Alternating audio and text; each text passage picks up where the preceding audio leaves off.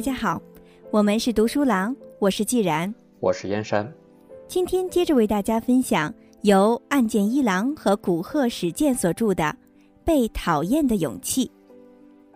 今天我们分享本书的第二章，第二页，一切烦恼都来自人际关系。青年非常守约，刚好一个星期之后再次来到哲学家的书房。其实，自他上次回去两三天之后，就迫不及待的想要过来。但深思熟虑之后，青年的疑问变成了确信。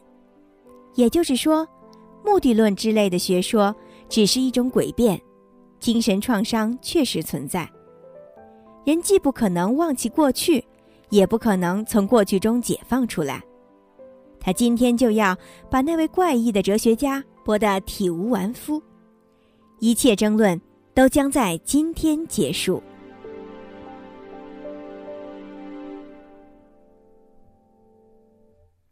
为什么讨厌自己？青年说道：“先生，上次之后，我冷静的想了很多，但还是不能同意先生的主张。哦，那有什么疑问呢？例如，前几日我承认自己讨厌自己，无论如何都只能看到缺点。”实在找不到喜欢自己的理由，但是我很想能够喜欢自己。先生，您什么都用目的来进行解释，那您说说我讨厌自己究竟有什么目的，有什么利益呢？讨厌自己不会有任何好处吧？的确，你感觉自己没有任何优点，只有缺点。不管事实如何，就是这样感觉，也就是自我评价非常低。问题是为什么会这么自卑？为什么会这么低估自己呢？那是因为事实上我本来就没有什么优点呀。不对，之所以只看到缺点，是因为你下定了不要喜欢自己的决心。为了达到不要喜欢自己的目的，所以你才只看到缺点而不看优点。首先，请你理解这一点。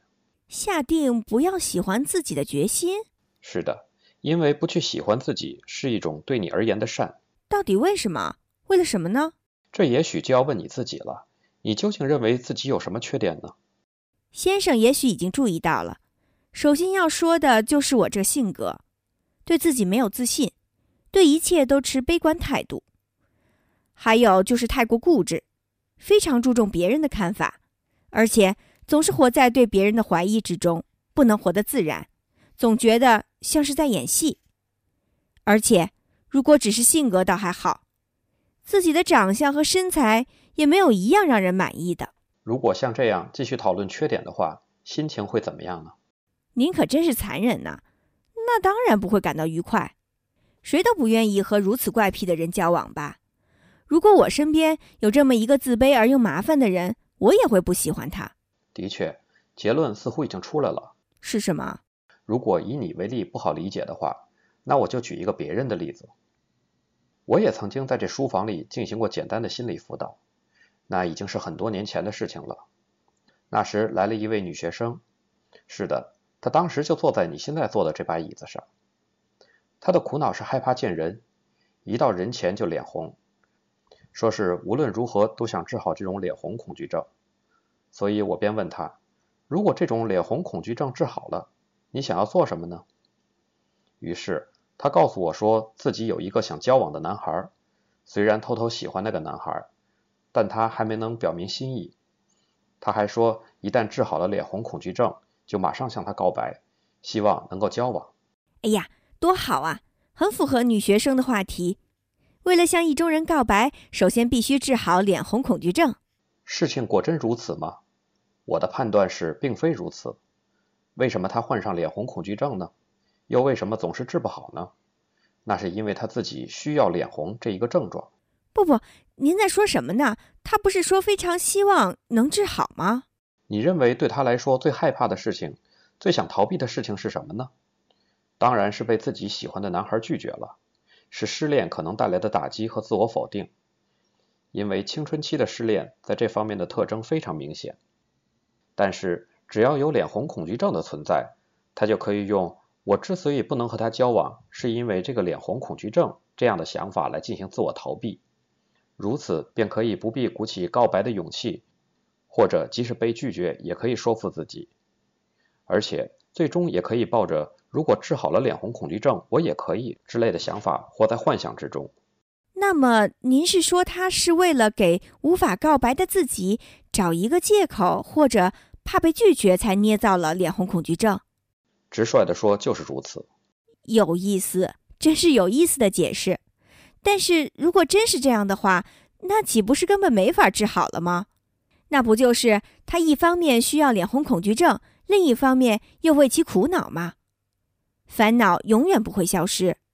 所以。我跟他进行了下面的对话：脸红恐惧症这样的病很好治，真的吗？但是我不会给你治，为什么？因为你是靠脸红恐惧症才能够让自己接受对自我或者社会的不满以及不顺利的人生，你还要用“这都是因为脸红恐惧症”之类的话来安慰你自己，怎么？但是如果我给你治好了脸红恐惧症，事态也没有任何变化的话。那你会怎么做呢？你一定会再次跑来对我说：“请再让我患上脸红恐惧症吧。”那我可就真的束手无策了。哦，这种情况不只限于他。考生会想，如果考中的话，人生就会一片光明；公司职员则会想，如果能够改行的话，一切都会非常顺利。但是很多情况下，即使那些愿望实现了，事态也不会有太大变化。的确。当有人上门求治脸红恐惧症的时候，心理咨询师绝对不会为其治疗。如果那样做的话，就更难康复了。这就是阿德勒心理学的主张。那么具体怎么做呢？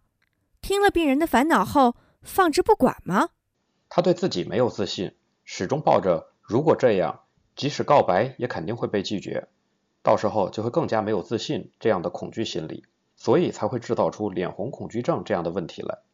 我所要做的就是首先让其接受现在的自己，不管结果如何，首先要让其树立起向前迈进的勇气。阿德勒心理学把这叫做鼓励。鼓励？是的。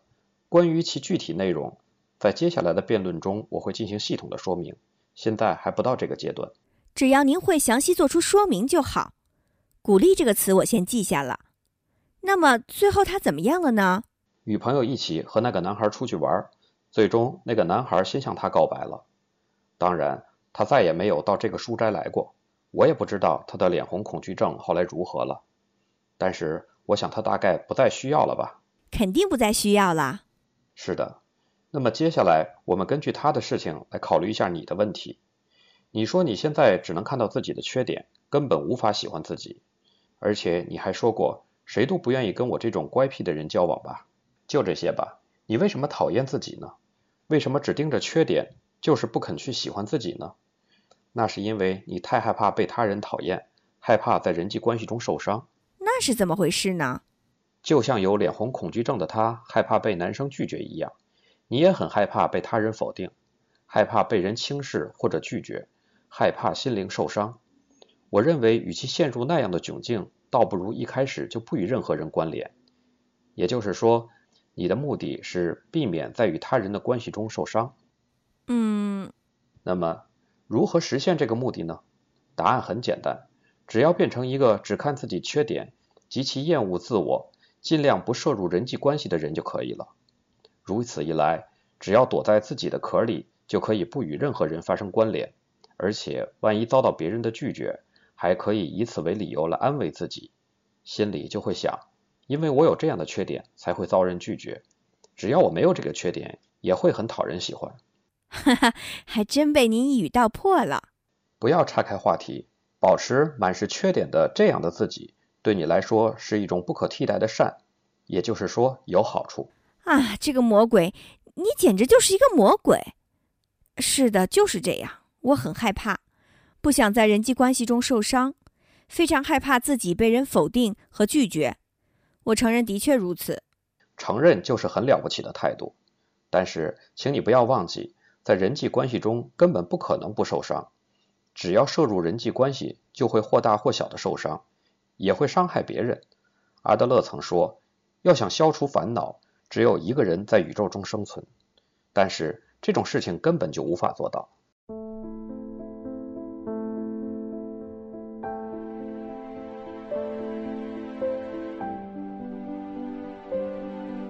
一切烦恼都是人际关系的烦恼青年说道。请等一下这句话我必须问清楚要想消除烦恼，只有一个人在宇宙中生存是什么意思啊？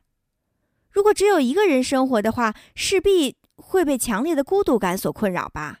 之所以感觉孤独，并不是因为只有你一个人，感觉自己被周围的他人、社会和共同体所疏远才会孤独。我们想要体会孤独，也需要有他人的存在。也就是说，人只有在社会关系中才会成为个人。如果真的成为一个人，也就是只有一个人活在宇宙中的话，那就既不是个人，也感觉不到孤独了吗？那样的话，恐怕连孤独这个概念都不会存在，既不需要语言，也不需要逻辑和常识。但是这种事情根本不可能发生。即使在无人岛上生活，也会想起遥远的海对岸的某个人；即使在一个人的夜晚。也会侧耳静听某人睡眠中的呼吸声。只要在某个地方存在着某人，孤独就会袭来。但是，刚才的话如果换种说法，也就成了：如果能够一个人生存在宇宙的话，烦恼就会消失，是这样吗？按道理来讲是这样的，因为阿德勒甚至断言，人的烦恼皆源于人际关系。您究竟在说什么啊？我再重复一遍：人的烦恼皆源于人际关系。这是阿德勒心理学的一个基本概念。如果这个世界没有人际关系，如果这个宇宙没有他人，只有自己，那么一切烦恼也都将消失。不可能，这不过是学者的诡辩而已。当然，我们不可能让人际关系消失。人在本质上必须以他人的存在为前提，根本不可能做到与他人完全隔离。正如你所说的，如果能够一个人生存在宇宙中，这个前提根本不可能实现。我说的不是这个问题，人际关系的确是一个很大的问题，这一点我也认可。但是，一切烦恼皆源于人际关系这种论调也太极端了。独立于人际关系之外的烦恼，个体内心的苦闷、自我难解的苦恼等等，难道您要否定这一切烦恼吗？仅止于个人烦恼，即所谓的内部烦恼根本不存在。任何烦恼中都会有他人的因素。先生，您还是哲学家吗？人还有比人际关系更高尚、更重大的烦恼啊！幸福是什么？自由是什么？而人生的意义又是什么？这些不都是自古希腊时代以来哲学家们一直追问的主题吗？而您刚才说人际关系就是一切烦恼之源，这是多么庸俗的答案呢？哲学家们听了一定会惊讶不已。看来我的确需要说明的再具体一些。是的，请您说明一下。如果先生说自己是哲学家的话，那就必须把这一点解释清楚。哲人如是说：“你由于太惧怕人际关系，所以才会变得讨厌自己。你是在通过自我厌弃来逃避人际关系。”这种话大大动摇了青年。这是让他不得不承认的一针见血的话。但是，在他看来，人的一切烦恼皆源于人际关系，这种主张还是得坚决否认。阿德勒是在将人所拥有的问题缩小化。青年认为自己并不是苦恼于这种世俗性的烦恼。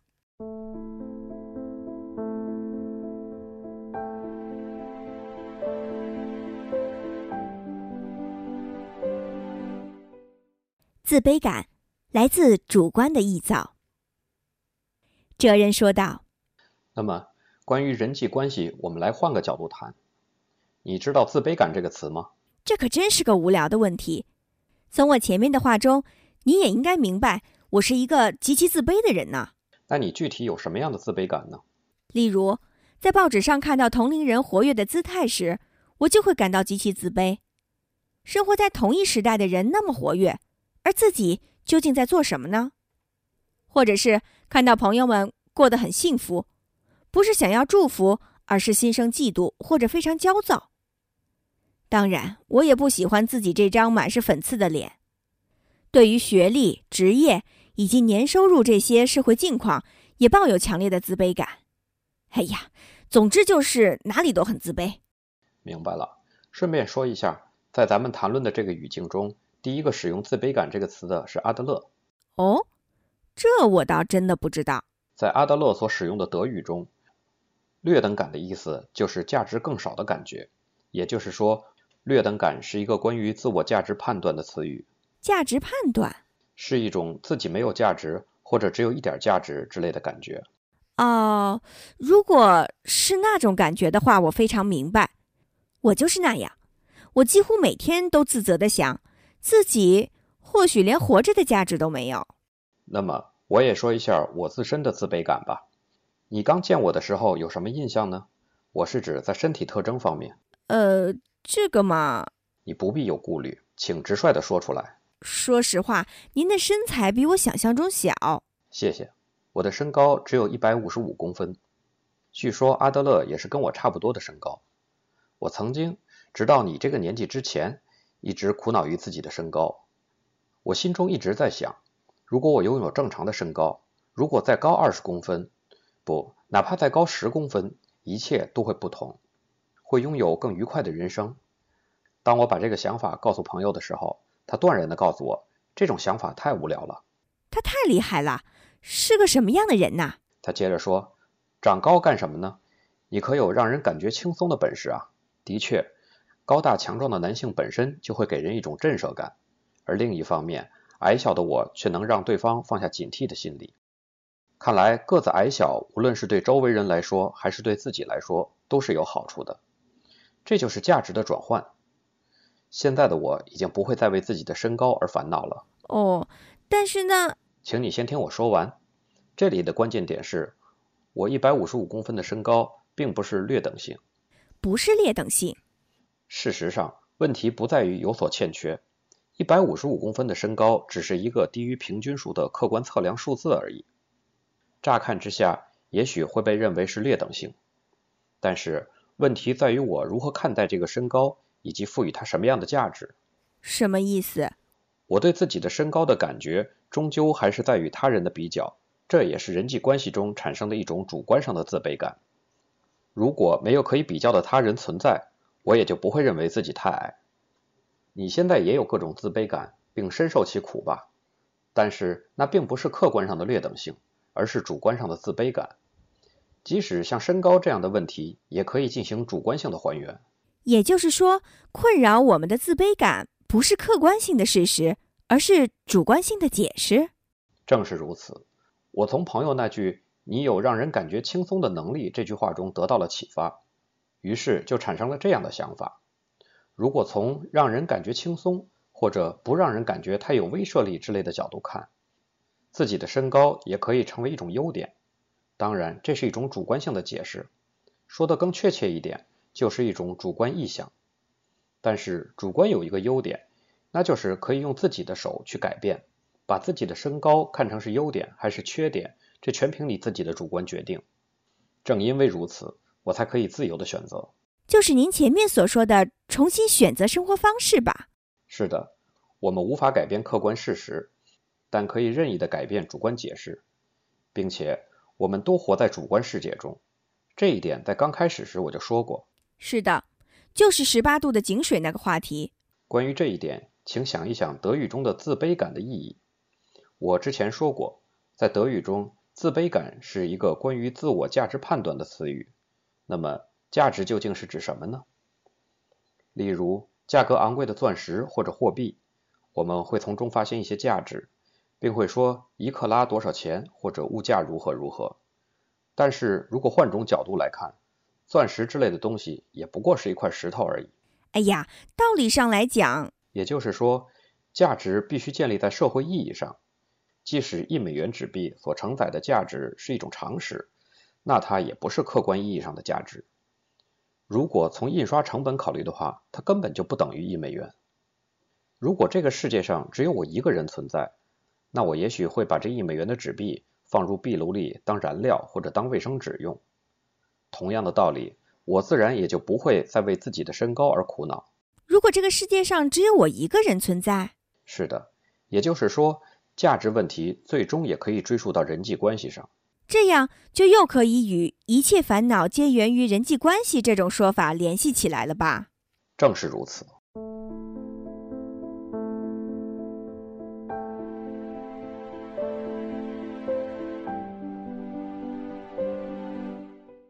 自卑情结只是一种借口。青年说道但是您能够肯定自卑感真的是一种人际关系问题吗？例如，即使社会意义上的成功者，也就是在人际关系中完全没有必要自卑的人，也会有某种程度的自卑感。家产万贯的企业家，人人艳羡的绝世美女，或者是奥林匹克冠军得主，大家都多多少少受到自卑感的困扰，至少在我看来是如此。”这又该如何解释呢？阿德勒也承认，自卑感人人都有，自卑感本身并不是什么坏事。那么，人究竟为什么会有自卑感呢？这需要从头说起。首先，人是作为一种无力的存在活在这个世界上的，并且人希望摆脱这种无力状态，继而就有了普遍欲求。阿德勒称其为追求优越性。追求优越性，在这里。你可以简单的将其理解为希望进步或者追求理想状态。例如，蹒跚学步的孩子学会独立站立，他们学会语言，可以和周围的人自由沟通。我们都有想要摆脱无力感、追求进步的普遍欲求。人类史上的科学进步也是追求优越感的结果。确实如此。那么，与其相对应的就是自卑感。人都处于追求优越性这一希望进步的状态之中。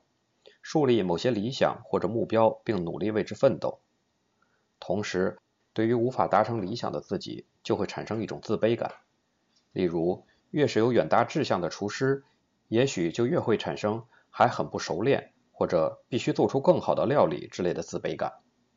嗯，的确如此。阿德勒说，无论是追求优越性还是自卑感，都不是病态，而是一种能够促进健康。正常的努力和成长的刺激，只要处理得当，自卑感也可以成为努力和成长的催化剂。也就是说，我们应该正确利用自卑感。是的，我们应当摒弃自卑感，进一步向前，不满足于现状，不断进步，要更加幸福。如果是这样的自卑感，那就没有任何问题。但是有些人无法认清情况可以通过现实的努力而改变这一事实。根本没有向前迈进的勇气，他们什么都不做就判断自己不行，或者现实无法改变。哎呀，是啊，自卑感越强，人就会变得越消极，最终肯定会认为自己一无是处。自卑感不就是这样吗？不，这不是自卑感，而是自卑情节。自卑情节，也就是自卑感吧？这一点请注意。目前，“自卑情节”这个词似乎在使用的时候与自卑感是一样的意思，就像我为自己的单眼皮儿感到自卑，或者他对自己的学历有自卑感之类的描述中，全都用“自卑情节”这个词来表示自卑感。其实这完全是一种误用，“自卑情节”一词原本表示的是一种复杂而反常的心理状态，跟自卑感没有关系。例如，即使弗洛伊德提出俄狄浦斯情节。原本也是指一种对同性父母亲的反常对抗心理。是啊，恋母情节和恋父情节中的“情节”一词确实具有很强的反常感觉。同样道理，自卑感和自卑情节这两个词也必须分清楚，绝不可以混用。具体有什么不同呢？自卑感本身并不是坏事儿，这一点你能够理解吧？就像阿德勒说过的那样，自卑感也可以成为促进努力和进步的契机。例如。虽然对学历抱有自卑感，但若是正因为如此，才下定了我学历低，所以更要付出加倍的努力之类的决心，那反而成了好事儿。而另一方面，自卑情节是指把自己的自卑感当成某些借口使用的状态。具体就像我因为学历低，所以无法成功，或者我因为长得不漂亮，所以结不了婚之类的想法。像这样的日常生活中大肆宣扬。因为有了 A，所以才做不到 B 这样的结论，这已经超出了自卑感的范畴，它是一种自卑情节。不不，这是一种正儿八经的因果关系。如果学历低，就会失去很多求职或者发展的机会，不被社会看好，也就无法成功。这不是什么借口，而是严峻的事实。不对。为什么？哪里不对？关于你所说的因果关系。阿德勒用“外部因果律”一词来进行说明，意思就是，将原本没有任何因果关系的事情解释成为似乎有重大的因果关系一样。例如，前几天就有人说自己之所以始终无法结婚，就是因为幼儿时父母离婚的缘故。从弗洛伊德的原因论来看，父母离婚对其造成极大的精神伤害，与自己的婚姻观有着很大的因果关系。但是，阿德勒从目的论的角度出发，把这个论调称之为外部因果律。但是，现实问题是，拥有高学历的人更容易在社会上获得成功啊，先生，你也应该有这种社会常识吧？问题在于你如何去面对这样的社会现实。如果抱着“我因为学历低，所以无法成功”之类的想法，那就不是不能成功，而是不想成功了。不想成功，这是什么道理呀？简单的说，就是害怕向前迈进，或者不想真正的努力。不愿意为了改变自己而牺牲目前所享受的乐趣，比如玩乐或者休闲的时间，也就是拿不出改变生活方式的勇气，即使有些不满或者不自由，也还是更愿意维持现状。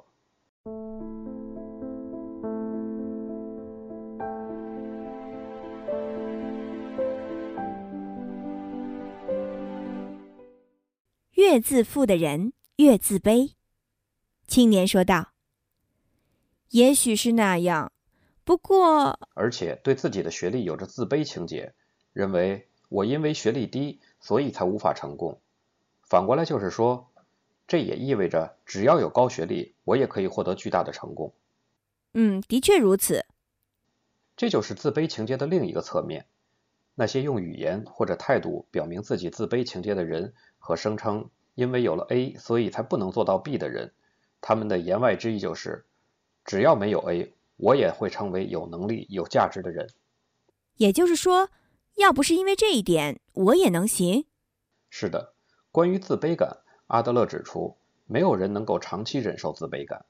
也就是说，自卑感虽然人人都有，但它沉重的没人能够一直承受这种状态。嗯，这儿好像有点乱呢。请你慢慢去理解，拥有自卑感即感觉目前的我有所欠缺的状态。如此一来，问题就在于如何去弥补欠缺的部分，对吧？正是如此。如何去弥补自己欠缺的部分呢？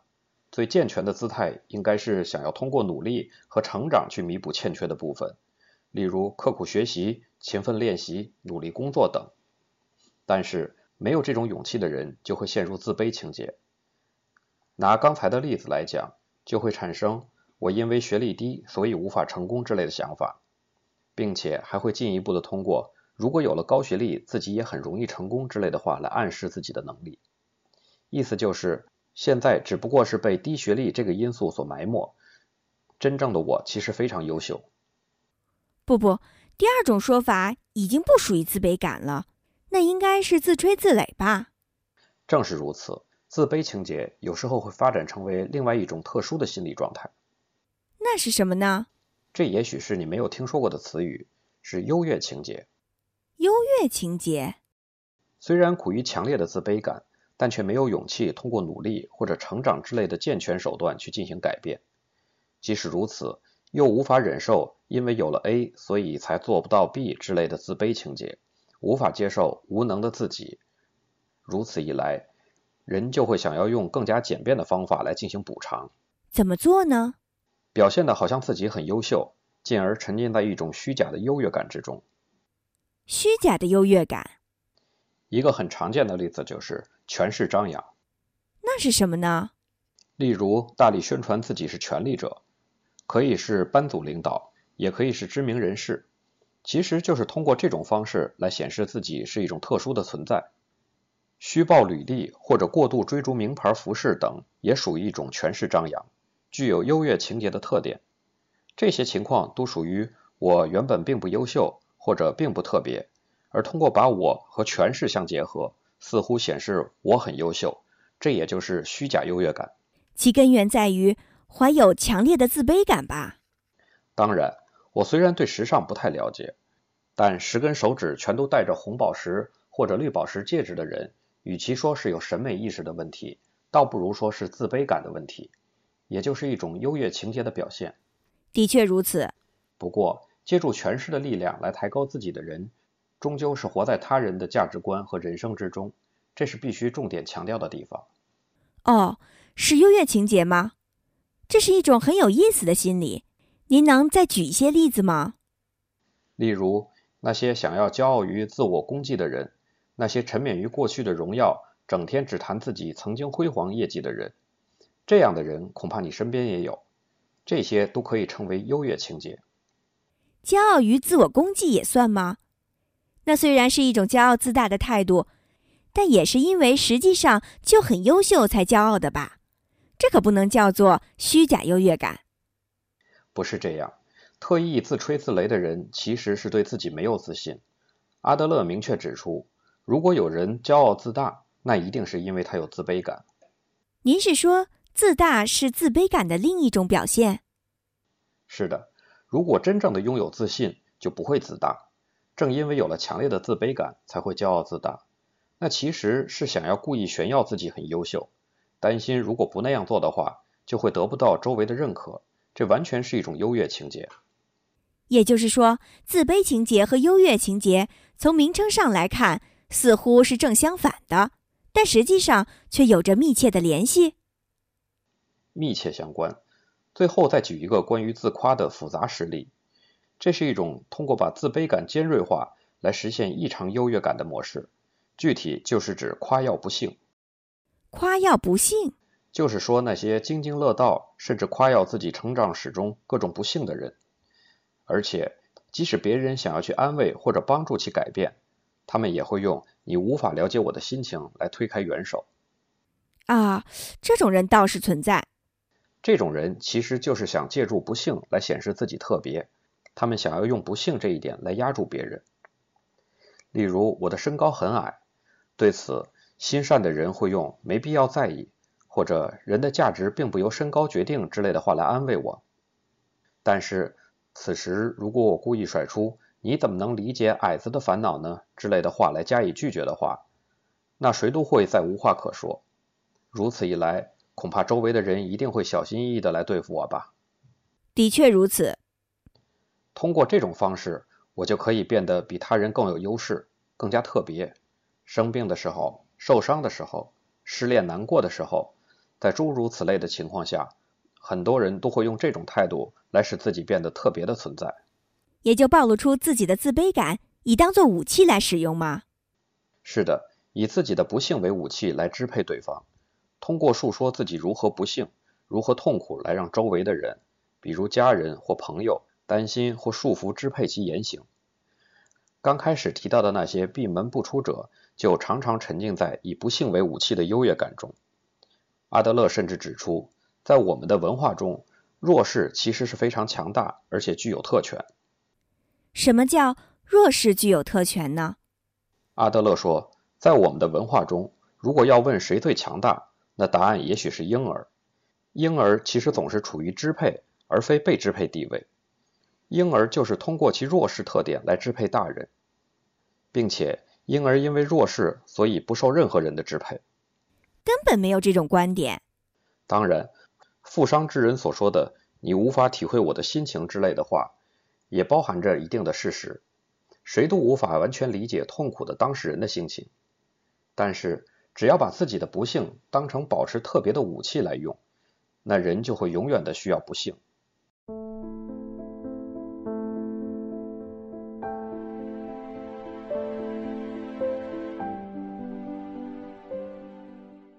开始与自卑感的一系列辩论，自卑情节再加上优越情节，这些虽然是心理学上的重要词汇，但其内涵与青年原来的想法。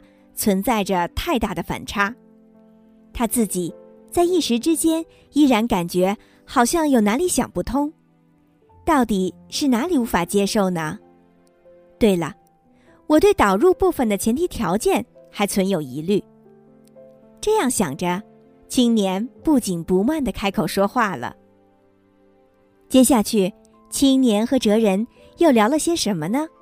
我们在下一小节中继续为您分享。精彩内容，敬请关注。我是既然，我是燕山，我们是读书郎。谢谢收听，再见。